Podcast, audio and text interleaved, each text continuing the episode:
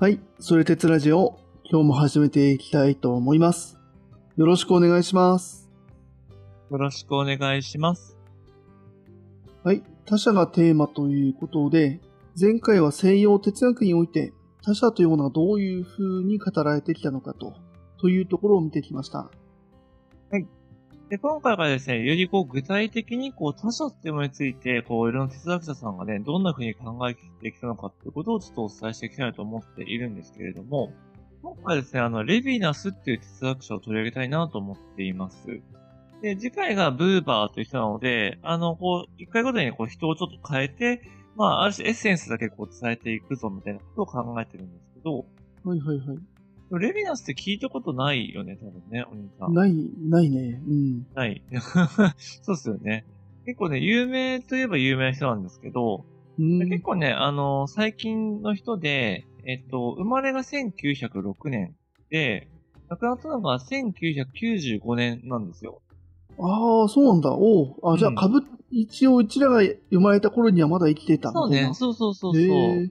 そうなんです。なので、初めてかな、多分こう、ね、本当に、本当に意味でこう、現代に生きてる、生きてた、ね、うん。ザクさんの人みたいなのちょっと初めてかもしれないんですけど、うん、うん、で、えっ、と、この方はね、あの、ユユダヤ人のこう哲学者で、あの前回まで取り上げたフッサールに直接学んでる人なんですよね。なので、まあ前回はこうフッサールっていう人が、まあ、ほぼ、まあ、初めてとは言わないまでも、その西洋哲学の中で、他者っていうものを結構正面から扱いましたよ、みたいな話もしたと思うんですけど、うん。うん。結構ね、そういうところから受け継いで、やっぱりこう、レヴィナスっていう人も、他者というものを大事にこう扱っていましたよと。そうなんですね。やっぱこう、すごく独自性があるというか、こう、フッサールって言えば現象学みたいな感じだと思うんですけど、うん。その現象学に影響を受けつつも、やっぱそれを結構ね、超えるような、まあ、議論になってるよっていうところが、まあ、面白いポイントというか、その独自性、オリジナルポイントみたいな感じの方ですね。うん、そっか、フッサールがいろいろうん多分テーマがあったと思うんだけれども、その中でも他者っていうところに、ある程度さらに深掘りしたみたいな感じなのかな、そこ。そうです、そうです。うん。そう。なので、結構ね、やっぱり調べると、やっぱりレヴィナスといえば、者だよね、みたいなぐらいとか、へえ、うんうん。まあ、あとは倫理っていう話で来るんだけど、その倫理って要は自分と他人がどういうふうに交わるかとか関わるかっていう話なので、うん。ああ、うん、前回あったもんね。あの、うんいい悪いっていうのは、うん。ねうん。他者がいて初めて存在、存在っていうかね、出てくるテーマだみたいな話あったもんね。あそうそうそうそう、そうなんです。なので、結構ね、そのあたりがやっぱりこう、受け継がれているかテーマになってきているっていうのは、このレヴィナスという人なんですけど、うん。ちょっとね、今回はあんまりこう、なんだろうな、詳しく人を深掘りするというよりは、あの、本当にもういきなりじゃあ他者っていうのにどういうふうに考えてきたの？っていうところをですね、あの、見ていきたいなと思ってるんですけど、うん。はい。で、前回までで話したのって結構その、いわゆる他者とか他人っていうようなテーマっていうのが、まあ、西洋哲学はね、2500年ぐらいの歴史があるんですけど、ここ200年ぐらいで、こう、ぐいっと広がってきたよっていう話を、まあ、前回までさせていただいたかなと思っています。で、やっぱりその、いわゆる、なんだろう、こう、近代の哲学というか、こうデカルトから始まるね、こう自分とか自我っていうのを中心にして、まあ、世の中とか神様を捉えていくみたいな。まあ、そういうやっぱ哲学の枠組みっていうのに結構捉えてるよね。フッサールとか、そういう現代の哲学者もみたいな話をちょっと前回したと思うんですよね。うんうんうん。そうだね。その、そもそもやっぱその、なんで哲学の歴史で言うと、例えば3000年とか2500年とかある中で、うん。他人とか他者がなんで200年しかないのか、みたいなことを前そうそうそう回ね、見たときに、やっぱりその神みたいなものとか、絶対的なものの存在っていうものが前提とした社会だと、もう神と我々みたいな感じになあ、っちゃって、その自分と他者みたいな、そういう概念がそもそもその出てこないよね、出てきづらいよねみたいな話からって感じだったよね。そのデカルト、特にその近代哲学、デカルトの時そうです、代っていうのは。そうです。まさにそうです。うん。なので、まあ、それちょっとね、神っていうものを、まあ、取り除いたときに、えっと、まあ、いろいろこう考えが進んでいくんだけれども、やっぱりフッサールといえども、そのね、やっぱ自分が他者をどう捉えるかって、やっぱ結構自分中心で世の中を捉えるみたいなところっていうのは、その、なんだろうな、神中心か自分中心かっていう違いだけじゃないかみたいな、まあ、やっぱりそういう批判っていうのもあるわけなんですよね。はいはいはい。なるほどね。その、うん。絶対的な他人とは何かって現象学では言わないんだけれども、うん結局それぞれの自分にとっての他者みたいな感じになっちゃうと、うん。あのーじゃあ他者って存在するのそもそも。その、やっぱそれぞれの自分が想像した他者に過ぎないじゃん、それぞれのみたいな。そうです、そこは。か解決しないっていう話なんだね、そこは。そう、そうそうそう。解決しないしうん、なんかねややこ、しいな。問題だね。うん。そう、なんか土俵として結局変わってないんじゃないかみたいなことを言い出す。まあ、後から見た人は批判するっていう感じなんですよね。まあね、あの、おうなんだろう、ん。形は一緒で大きい小さいの違いじゃみたいな話になっちゃそううってそうそうこれはそう。。そうなんです。なので、まあ、すごくその大雑把にね、その結論をちょっと先取りしていってしまうと、うん、まあうん。レビナスさんが、レビナスさん、まあ、レビナスが言っているのは、いわゆるこう自分が他者を捉えるっていうそういう、まあ、パターンじゃなくって、うん。むしろこの他者の側、他人の側が自分にこう向かってくるっていう、そういうう、んある種他者を出発点としたところから考えることで、まあ初めて他者っていうものをちゃんと理解できるんじゃなかろうかと。いうことを考えるんだよね。う。うんん、あ、そうなんだ。えーなんか逆転の発想みたいな感じですよね。なるほど。そうそうそうそう。なので、まあ、そういうふうに言うとね、こう、イメージしやすいかとは思うんだけど、そうやって実際何なのとか、どういうことを言ってるのっていうところをね、今日は、ちゃんとお話したいなと思って、まあ、ちゃんとというか、ある程度、その、自分が掴んでる範囲でお話したいと思っていますと。うん、うん、うん、感じですね。で、まあこれいつも言ってるんですけど、あの、やっぱ、哲学者の方ってそんな、ね、なんか、50分、60分話して分かったみたいな人では全くないので、うん。うん。本当にこう大雑把なというかちょっと誤解も含むかなとは思いながらなんですけど、うん、うん、うん、うん。まあでもこういうね、他者っていうテーマとしたら、こんなことを言えるんじゃなかろうかっていうぐらいな感じでちょっと、ね、気軽に聞いていただけると嬉しいです。はい、はい、わかりました。っていう、ちょっと、あの、なんだろうな、ハードルを下げつつ、あの、面積事項ね。面積事項です。あの、はちょっとこれも余談なんだけど、そのレビナスのことを知られたときに、あの、うん。東大のね、先生が、そのオンラインの動画で見れるような講座を公開されていて、90分のね。うん、うん。で、なそれとかもこう見てたんですけど、やっぱりこう、まあそういう1回の、例えば90分ぐらいの、あの話だと全然レビナスさんでは伝えられないんだ、みたいなこともおっしゃってて、ほうほうほう。もうそれはもう教授の人がやっぱそう言ってるぐらいなので、うん、うんうん。もうそこはね、あの、ちょっと僕はそこまでの力もないですしっていうところをちょっと面積しておきたいという感じですね。うんどう？その教授の方の、あの、伝えるレベルが低い可能性はない？大丈夫？こんなことは言えない。だって、何個もレビナスの本書いて、あ、ちょっとなまっちゃった。なね、レビナスの本をこう翻訳して出したような方ですよね。な、なわけないと。わけない。はい。はいはい。みたいな感じでね、まあ言っていこうと思うんですけど、うん。まあ、いきなりね、こう、やっぱり他人とか他者とはみたいな、ちょっと、あの、抽象度の高いところ行くのも大変なので、少しこう皆さんはね、想像力をちょっとお借りしながら話を進めていきたいんですけど、うんうん。はい。ちょっとね、SF というかちょっと空想の世界を考えてみたいんですよ。ほうほう。これはもう、あの、ハヤトが、うんハヤトが作ってくれた例えば僕が作った。た、うん、僕が作ったうん。本の中ではなかった話なんですけど、うん。ちょっとですね、あの、空想の話として、あの、宇宙人がいるっていうことを考えてみてほしいですと。いるというか、あの、突然宇宙人がやってきますと。うんうんで、日本語が話せるとしてね。うん。うん。で、その宇宙人が、まあ、自分っていうか、こう、皆さん自身に向かって語るわけですよ。うんうん。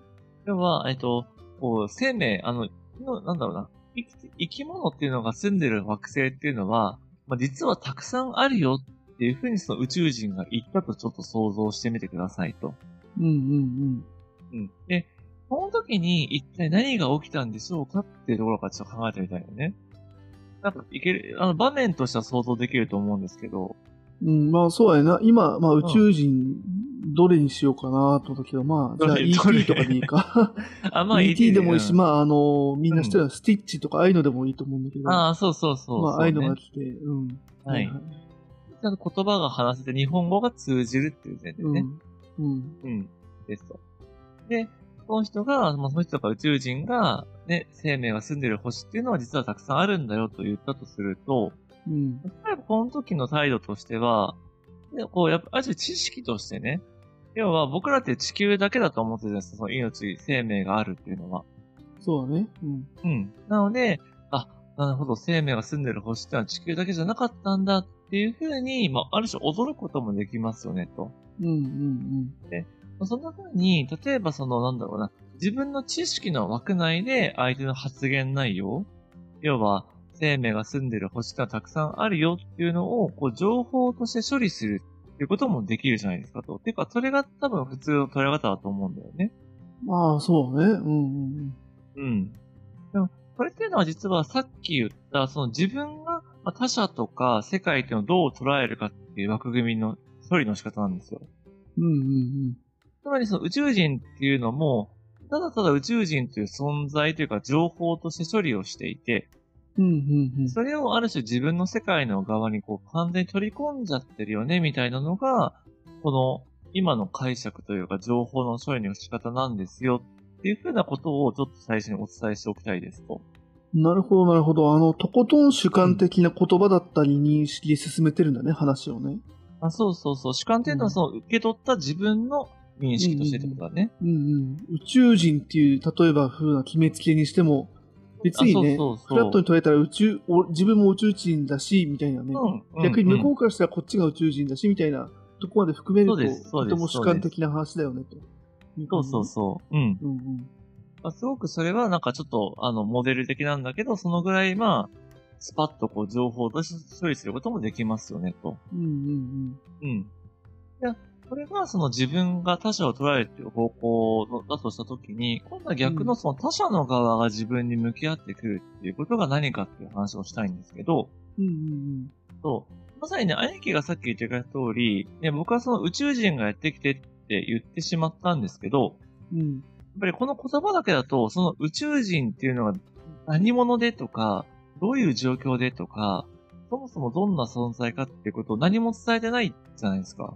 うん、そうね。うんうんうん。例えば兄貴が言ってくれた通りさ、それがね、ET みたいなものなのか、そのスティッチみたいなね、ちょっと可愛らしいものなのかとか、あるいはね、もっと、めちゃめちゃでかくて怖いものかもしれないとかっていうのが、あの、エイリアンかもしれないし、そういうかもしれないし、侵略に来てるかもしれないしね。そうそううそうそう。で、ね、友好的かとかさ、敵対、敵で敵意があるのかとかさ、やっぱりこう、言葉になるようなね、その前の、その情報っていうのもその場にいろいろあるはずじゃないですか。ん。うんうんで、例えばね、自分一人だけで本当に向き合ってるのか、いろんな人がいる中で、わざわざ自分を指さして、声をかけてるのかとかって、まあいろんな状況をこう考えれるっていう中で、うん。うん。その上で、その、まあ、ある種仮に宇宙人とすると、それが、その、生命が住んでる星は実はたくさんあるんだって言った時の、情報量うんうんうんうん。で、なんかいろいろ想像できるじゃないですか。まあ、そうだね。なうんうん。うん。ね、だから、地球は滅んでもいいのだみたいなことかもしれないしさ。うんうんうん。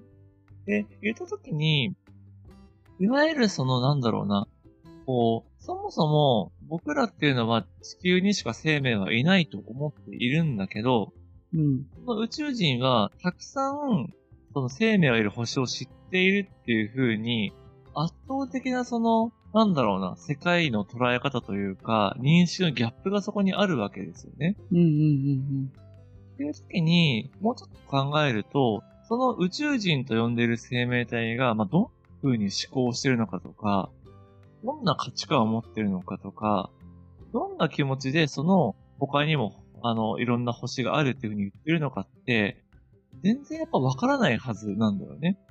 そうだね。確かに確かに。うんううん。ん。あと、まあ、なんで日本語喋れてんのっていうところまで含めてね。そうそうそうそうそう。とかね、いろんなことがもうパニックになっちゃう。まあ、やっぱりね、いわゆる宇宙人との出会いってパニック映画とかでやりがちだと思うんですけど、まさにパニックになっちゃうよと。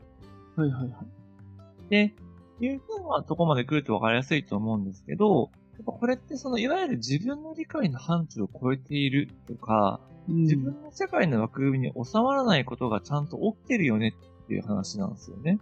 なるほど。うんうんうんうん。さっきみたいに、その、あ、なるほど、宇宙にはいろんな生命が住んでる星がたくさんあるんですねっていう情報の処理だけでは絶対に収まりきらないものっていうのが、まあ、この宇宙人との出会いにはありますと。っていうところまではなんか OK かな。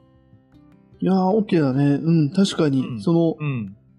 得体の知らないものに会った時に、うん。そうだね、自分の枠組みで捉えようとするし、絶対うん。それで捉えようとした時にも、その宇宙人が来た、みたいな、あ、そうそうそう地球以そう。外にも生命体があるんだって驚いたとして、うん。それって自分の枠組みの中でしかやっぱ驚けてなくて情報処理できそうなくて、だよね。うん。それ以外のところはもうあの、なんだろうな、想定できていないか、さっき言ったように、あの、頭回る人はもうパニックになるというか、もう、あう。の、情報がなさすぎて、あの、うん。握手していいのか、そうそすう。ぐ殺した方がいいのか、ねそうそう確かに確かに。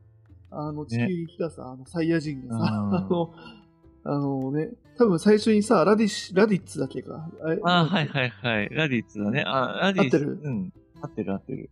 うん。あの丸い玉でドーンって押した時だよね。そう、うん来た時に、あの、最初、鉄砲を持った人がさ、あわわわわとか言いながらさ、あの、はい。い、行ってすぐ殺されちゃうじゃん。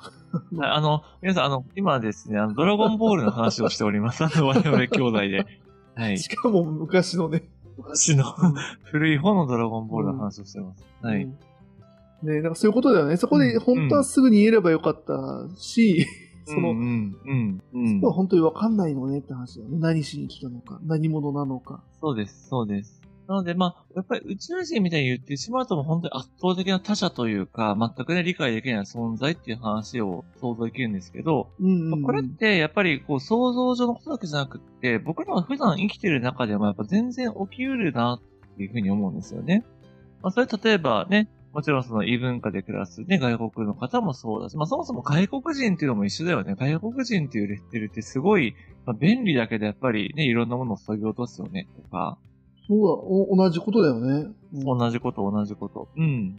あとはやっぱりね、まあ当然同じね、日本に生きてる人とかはね、同じ岩手だったりとか、京都に生きてる生きてる人でも、もちろん全然ね、違う人生を歩んできた人とかってなると、まあ、まさにこう自分でやっぱり理解の及ばないことっていうのはたくさんありますよね、と。なるほどね。極端に宇宙人として考えたうん。からわかるけれども、意外とそうやって、あの、こ細かく、うん。あの、国とか、ねそういうふうにうん。やっていっても、国、町、あの、家族、隣の人みたいな、いろいろそうそうそうやったとして、で、それが多分最終的に他人みたいなところまで行っても同じことが起こってるよね、みたいな話そうです、そうです。そういううこと、そういうこと。うん。だからね、同じ他者って言った時に宇宙人であれ、本当にね、家族であれ、一緒だよね、ぐらいの感じなんだけど、うんうんうん。これまあ、つまりどういうことを言いたかった話かというと、いわゆるこうやっぱりね、あるコミュニケーションとか特に会話っていうのを行った時に、やっぱりこう自分の理解の枠組みを超えるとか、自分でやっぱ知り得ないものっていうのを相手が持っているというふうに考えた時にですね、その相手っていうのは、いわゆる、やっぱり自分がこう解釈できるとか、自分が思い通りにやっぱり理解できる存在なんじゃなくて、むしろ自分の世界にこう新しいものを与えるような存在なんだっいうふうに捉えられるじゃないかと。これが、いわゆるこう自分から他者へ、要は自分の世界の中に他者を押し込めるんじゃなくって、他者が自分の世界に新しいものを投げ込んでくるんだみたいな、そういう矢印の転換なんですよね。うん。なるほど。おうおうおうおうで、もっと言うと、むしろそういうものが他者なんだと。だから、うんうんうん自分の意志とか自分の理性だけで、あの、なんだろうな、理解できるようなものとか、意のままにできるようなものっていうのは、それはもう他者じゃなくって、ただの、まあ、ある種物とか道具であると。うん。で、やっぱ他者っていうのは、やっぱそういうふうに物とか道具とは違うって何かっていうと、自分に新しいものを投げ込んでくるんだっていうことによって違うんだ。みたいなことが、こう、レビナスが考えたことなんだよね。おー、なるほど。ほうほうほうほう。うん。結構これはなんかすごくね、あの、納得しやすいというか、結構、イメージできるんじゃないかと思うんですよね。いやー、面白いね。確かに、全然、あのーん前回で言った、えっ、と、フッサルぐらいか。うん。うんと。ことは全然、その、本当にベクトルの方向というか、出発点がね違うね。うんそうそうそう、そうなんです。うん。だからね、やっぱりこう、なんだろうな、そういう風にこう、ただね、基準を変えたんでしょうか、その始まりを、ね、自分から立ちしただけなんじゃないっていうことではなくて、やっぱりそういう風なことが、あの、他者としての、なんだろうな、あり方に影響するよってことを、まあ、ちゃんとやっぱ考えたっていうのがレビスさんの凄さなんですけど、うんうんうん。やっぱもちろんね、話はここでは終わらないわけですよ。なるほど。そんな、はい。なるほどね。まだ入り口みたいな話なんだね。入り口そうそうそうここであの、ああ、他者について分かったわって言えそうだけど。うん。ね。そう。で、でけどこれはちょっと、ある種ね、毒を抜いたような説明をあえてしたんですけど、ほうほう毒って何かっていうと、こう、まあ、さっきみたいにさ、いわゆるこう他人がね、自分の世界になんか新しいものを与えてくれるよっていうのはとちょっとポジティブじゃないですか。ああ、まあ、確かに与えてくれるそうだね。確かに確かに。そうそう。で、あ、ワイワイでいろいろ受け取ればいいじゃんっていう話だったらよかったんですけど、実はレビナスはそうじゃないって思ってて、うん。いわゆるね、この新しいものっていうのは、まさにこうやっぱ自分の理解のね、枠組みを超えたものとか、自分の要は範疇を超えたものじゃないですか。うんうんということは、いわゆる、その自分のね、ある種確固たると思っている理性とか自我とか、やっぱそういうものを揺さぶって、ある種自分の捉え直しを求めてくるものなんだっていうふうに言うんだよね。うん。まあ、確かにね、さっき宇宙人のうん例はすごくしっくりくるね。確かに。そうそうそうそうそう。んあの、で、まさに宇宙人とね、会えた時になんか人類と何かを考えるみたいなことって、まあそれこそね、小説とかでもあると思うんですけど、うんうんうんやっぱりこうね、宇宙人がまさにこうね、命、生命が住んでる星は、たくさんたくさんあるんだぞとかって言われた時に、じゃあ、果たしてね、自分って人類と何かとか、目の前の宇宙人っていうのは、どう、どういうふうな存在なのかとか、うん。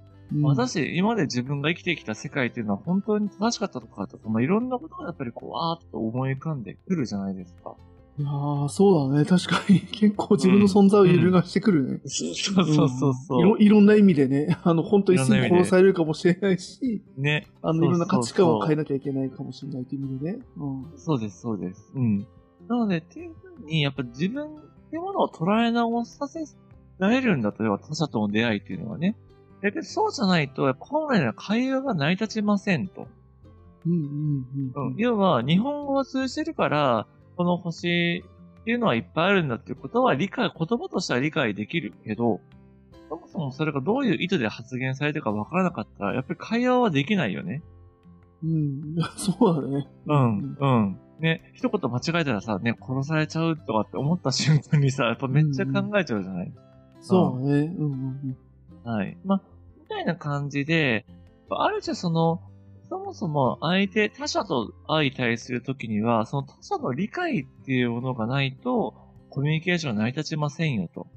うん。うんうんうん。で、そのコミュニケーションが成り立つためには、実は自分の側が努力をして、その他者ということを理解しようとしないととか、自分っていうものを理解とかを捉え直さないとできないよねっていうふうなことに言うんだよね。で、そうなんです。で、なので結構自分が大変じゃんっていう話になってくるんだけど、それをね、レビナさんさらに一歩進めてて、すごいね、センセーショナルな言葉なんだけど、要は、うんあのね、他人とは、私が殺したいと欲しうる唯一の存在である。っていう風に言ってんだよね。ラディッツじゃん。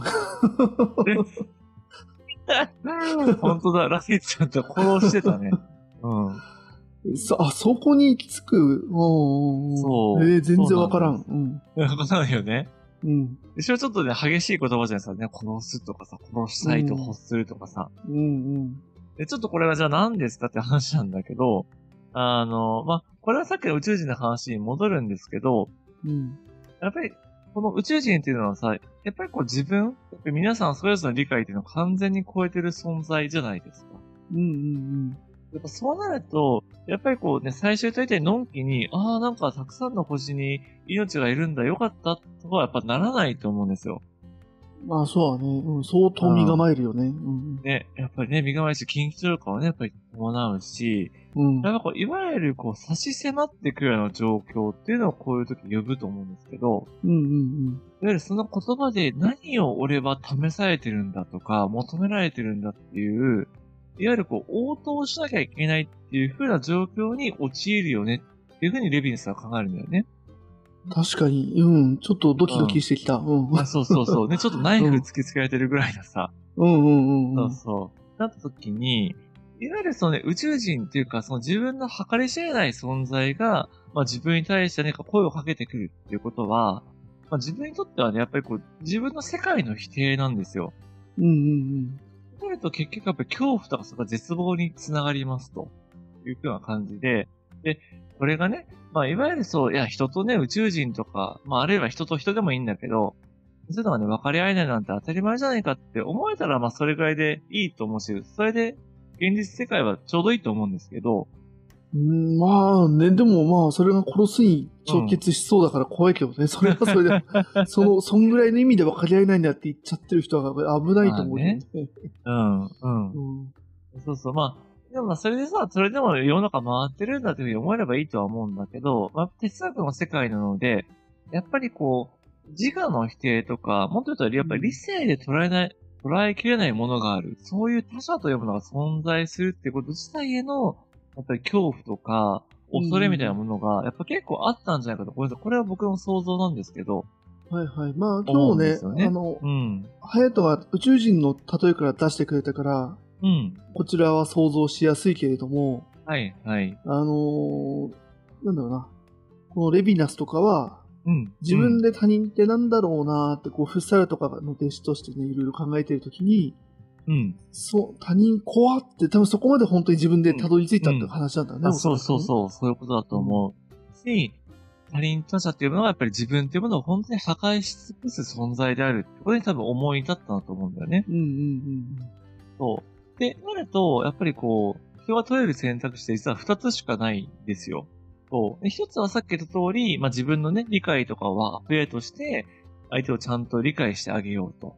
いうふうなポジティブなね、うん。ここうん。あ、そあの、こ殺すまで言ってんのに？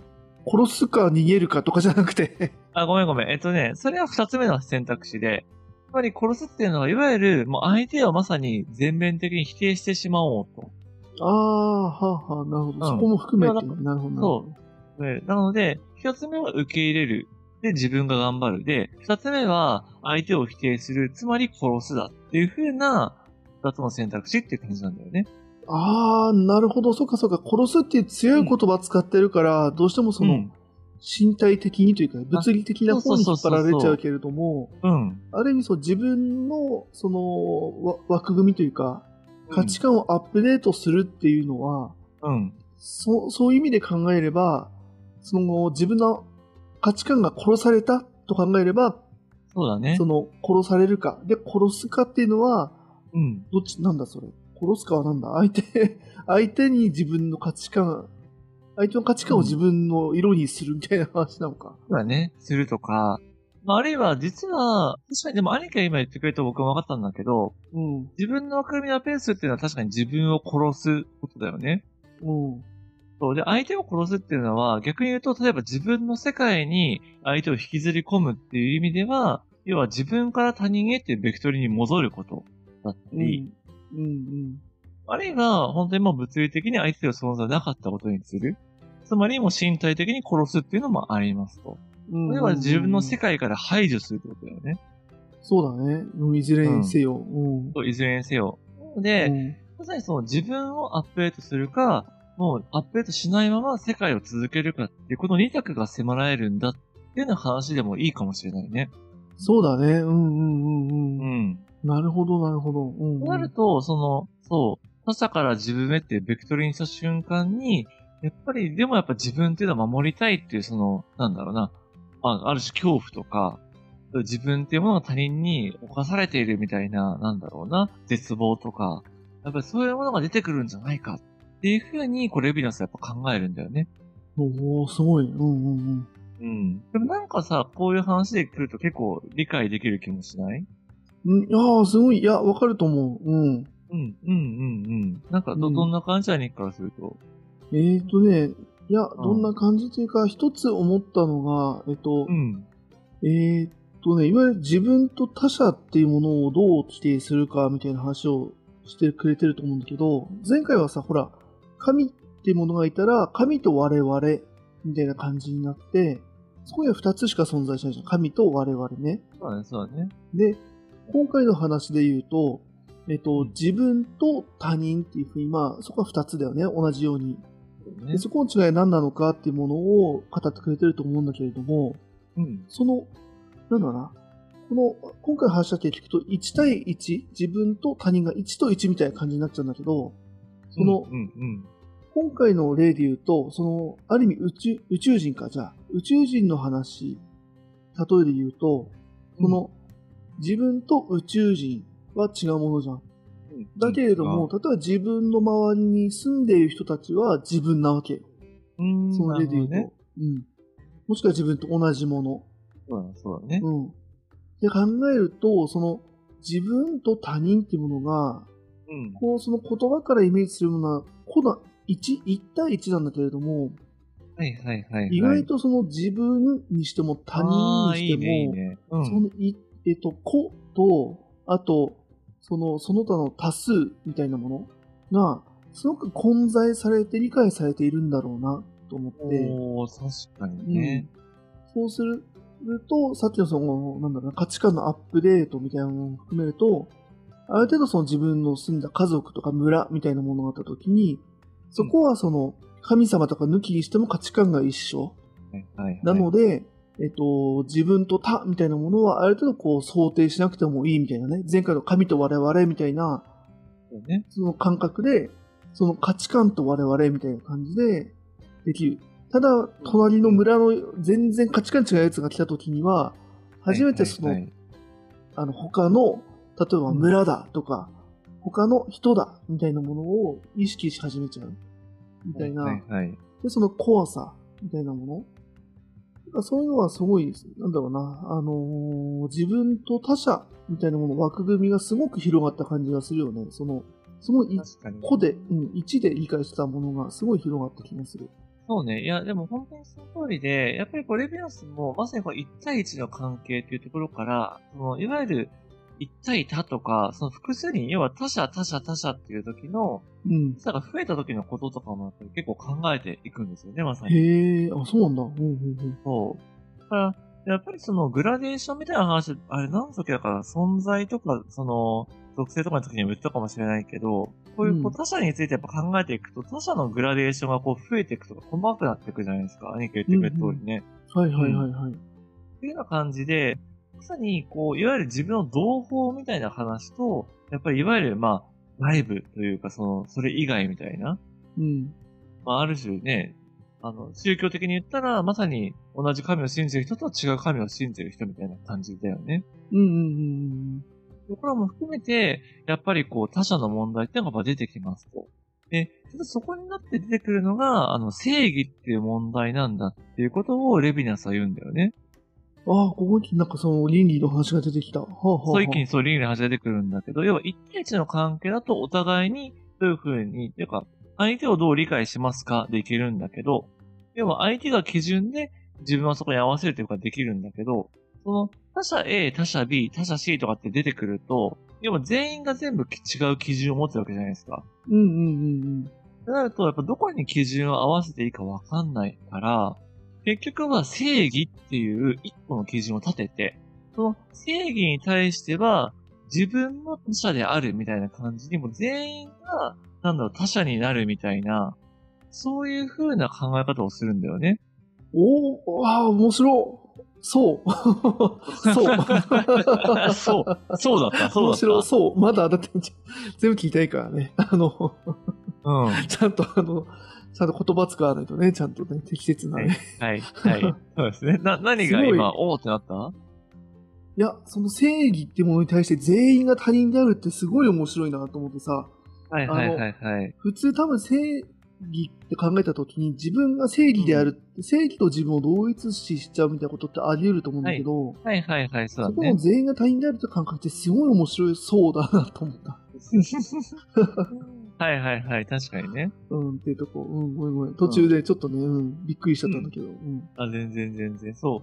そうだよ。だから、多分昔はというか、それこそ中世とかはやっぱり王様が正義だとか、うんうん、まあいわゆる、るなんか神が正義だみたいな、まあある種、なんだろうな、教会が正義だとかっていうのがあったかもしれないんだけど、そうじゃなくって、ももっとこう、法律とかね、抽象的な正義っていうものがあったときに、うん。やっぱそれは全員がその正義に対して、こう、なんだろうな、自分をアップデートしなきゃいけないとか、まあ、自分を、なんだろうな、こう合わせなきゃいけないはいはいはい。うん。やっぱりそういう風な世界っていうになってるんだなと。これこれは、レビアスがそこまで言ってるからごめんわかんないんだけど、で今兄貴の話してて思ったのはやっぱりそこだからもう、具体的な人だけじゃなくって、そういうものも他者と捉えたときに、やっぱりこう、なんだ、自分のあり方っていうのは、ある種こう規定されていくというか、変わっていくよね、みたいな感じだと思うんだよね。はいはいはい。うん。うわー、怖っ。正義っていうかね倫理って怖っ。うん。いや、怖いし難しいでしょ、そう。まあ逆に言うと、やっぱり別の正義をやっぱ信じてたら、もう、相手を殺すしかないわけですよ、そうなると。まあ、そうだね。同じ話よね。他人だから他人は殺すしかないからうんね。人を殺すしかないから、そうそうそうそうそう。殺したくなっちゃうからね。あの、殺すしかないっていうか、殺したくなっちゃうんでしょ、レビナス的にはねあ。そうそうそう、レビナス的にはね。うん。うん。そう。で、面白いのが、そのまさに、その他者を殺したいと欲するって言ってんだけど、あのね、殺すことはできないっていうふうにレビナスは言ってんだよね。ああ、はそうなんだ。ほうほうそう。で、どういうことかっていうと、まずさっき言った通り他者っていうのは要は自分のね、理解とかの外にあって、自分に新しいものをこう届けてくるという存在じゃないですか。うん。なので、その他者を本当の意味でこう物理的に殺すとか、あるいは否定し尽くせや無視するみたいなことって、要は他者を物に変えちゃうこととか自分の世界に取り込んじゃうことだから、その時点でもう他者じゃなくなっちゃうんだよね、レビナスの話からすると。そうだね。うんうんうん。うん。だから、その他者を殺すっていうのは、もう物理的にとか他者っていうものの捉え方からしてありえないんだと。要は他者っていうのは自分にとって理解できないものだから、うん。その理解できないものを、要は理解できるようにしようとした、しようとしたした瞬間に、それはもう他者じゃないっていう話になっちゃうんだよね。うん。ああ、まあまあまあ。そうだね。それはそうだね。うん。言葉からすると。うん。そう、言葉からするとか、あの、レビナスの定義からするとね。なので、えっ、と、その殺したいと欲するっていう風に、いわゆるこう、なんだ、欲求はするんだけど、それ実現しきれないと。で、これ、めちゃくちゃ恐ろしいのは、だからさ、もし殺して済むんだったら、殺し尽くしたらそれが終わるんだけど、いや、そう思うよね。うん。そうそう。でも殺しても殺しても、なんだろうな、それが満たされないとしたら、それって再現がなくなっちゃうじゃん。確かに。うん。なると、常に他者の影に怯えるとか、はいそはい、はい。のいや、まだ他者がいるはずだから、自分の世界っていうのは完全じゃない、みたいな感じで、そう、正義っていうものが執行され続けるみたいな、そういうことも考えられるんだよね。なるほど。そっか、その、他人ってものが一人とか二人だったら、その、うん。レビアス的に殺して、うん。あのー他者いなくなるみたいなことが、それで満足ってことがあると思うんだけれども、うんそっか、レビナスがその他者殺しきれないみたいな 話をしてるのは、うん。うん。そう、今、ハヤトが言ったような意味で、なのか。あそうそうそうそうそう。あというのも、あの、まあ、ちょっとごめん、違う文脈もあるんだけど、うんうんうんうん。あの、そう定義上って話と、あるいは、そう、まあそれをちょっと膨らますときに、そういう風にやり尽くせないとか、実現できない、うんそもそも。はいはい。うんああ、なるほど。あったよね。ドラえもんの道具であったよね、そういうのね。あったっけ？ど、どんなやつだろあの、ドミのび太くんが使っちゃったんだけど、う。うん。なんかあの、名前忘れたんだけどさ、なんか嫌な人は消せるみたいな。ああ、はいはいはい。はい。なんかジャイアンとかさ、うるせえっつって消しちゃって、で、い じめられてるからね。で、お母さんとかも消しちゃってとかってやって、周りに誰もいなくなってすげえ寂しくなるみたいな。ドラえもんも消しちゃってみたいな、確か。はいはいはいはい。どうするるみたいな。はいはい。あったね、あったあった。うん、そういう怖さに近いんだろうな、みたいな。そうね。いや、本当にそうそう。うん、まさに自分の世界、あ、でも、本当そうだね。だから、自分の世界を都合よく広げて、ひ広げてってやった瞬間に、やっぱり他者っていうものがいなくなって、本当に一人だけになる。だから、なっちゃうんだね。それだわ。まさにそれだわ。うん。はいはいはい。はい。そうなんです。だから、やっぱりこう、ね、その自我とかやっぱり理性というところから考えると、そのいかに自分の理性っていうもので世界を覆い尽くすかっていうことが、まあある種理想だよねっていうふうに思えちゃうんだけど、うん。やっぱりそうじゃないと、やっぱり他者っていうものを考えたときに、それをやり尽くすっていうことは、まさに他者を、なんだろうな、否定し尽くすとか、他者っていうものの存在をやっぱなくし続けることにやっぱなっちゃうよねっていうのは、多分このレヴィナスっていうものから出てくる発想だし、うんうんうんそれはやっぱ、それまでの生活時には多分なかった発想なんだよね。うん。うーん、なるほうん。なので、まあ、結構ね、やっぱホラーとかね、ちょっと最後の話になっちゃったんですけど、でもやっぱり、これはね、結構ハードな世界観だと思うんだけど、そのね、冒頭だけちょっと、あの、一言だけ触れたんですけど、あの、レヴィナスはユダヤ人の哲学者なんですよ。うんうんうんうんうん。で、やっぱ1900年代に生きているので、あの、いわゆるこううんユダヤ人としてね、ホロコーストのドイツのやっぱり、あれで、結構親族をね、失ったみたいな、そういう体験はやっぱりあったらしいんですよね。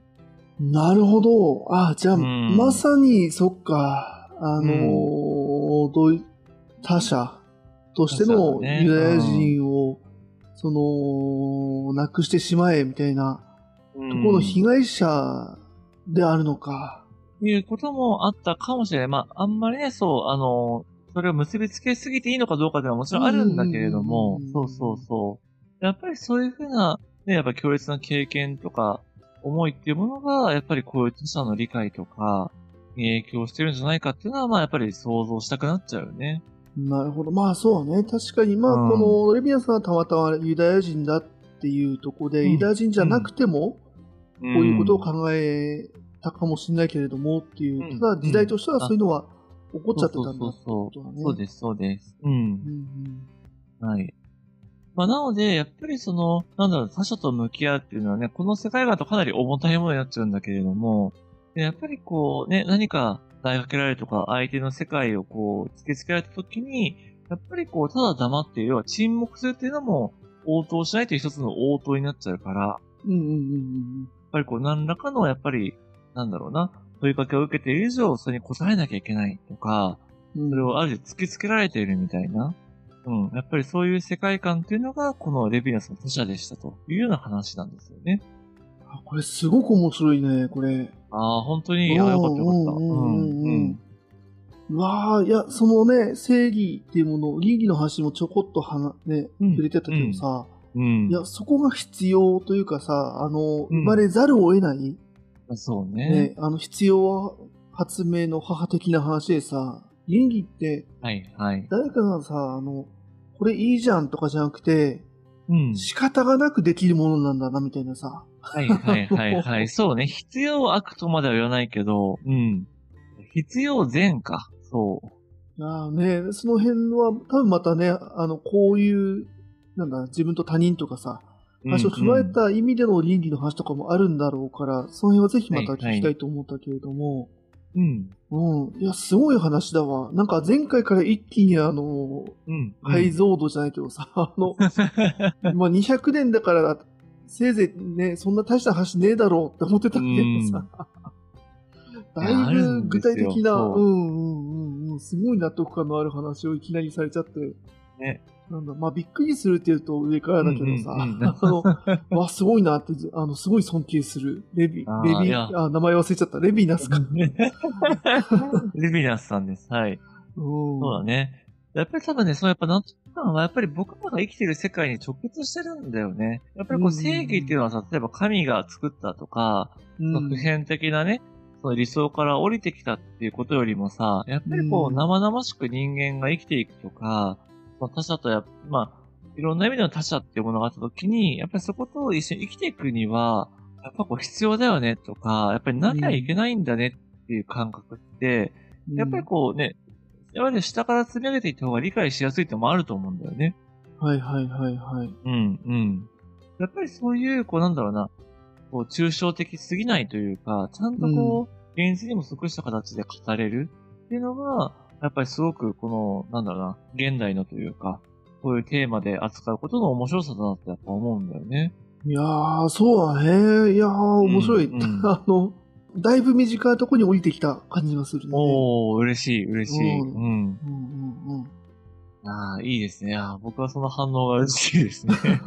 あの、聞いてるね、皆さんもそんな風にね、例えば確かにそういうことあるよねって、なんかね、その思っていただけたら嬉しいなとは思うんですけど、そうね、今回言葉強かったけどね、うん。うん。殺す殺されるの関係みたいになっちゃって言葉は強いけれども、なるほどとは思う。うん。はい。ねうん。そう。うん。なので、まあ、それちょっと今回、あの、ハードな、ちょっとね、話も含めて、前回からね、少しこう、哲学的な流れが続いたので、まあうんうんうん次回はね、より、こう、実生活に、まあ、寄り添いやすいというか、うんうんうんよりよりこうね、自分の実感にこう、なんだろうな、沿って理解しやすいんじゃないかなっていうようなところで、あの、ブーバーっていう人をね、あの、我と汝っていう本を取り上げたいなというふうに思っているんですよ。うん。はいはいはいはい。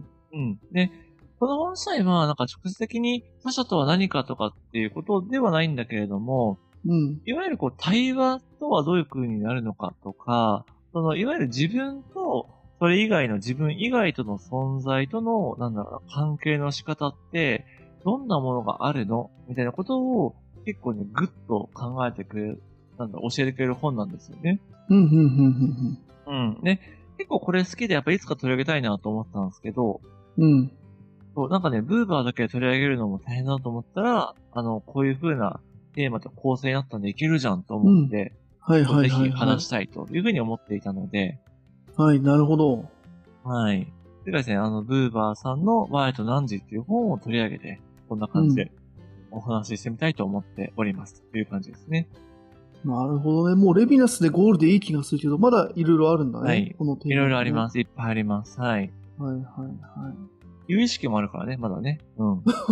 あ そうだったね。そはい、はい。いや、面う。白いよね。はい。ハヤト的にさ、今回のこのレヴィナスかはい。の納得感だったりとか、うん。その個人的なその親和性みたいなものってどうだった？なんか、あとまあ発見でもいいけど、個人的な。うん。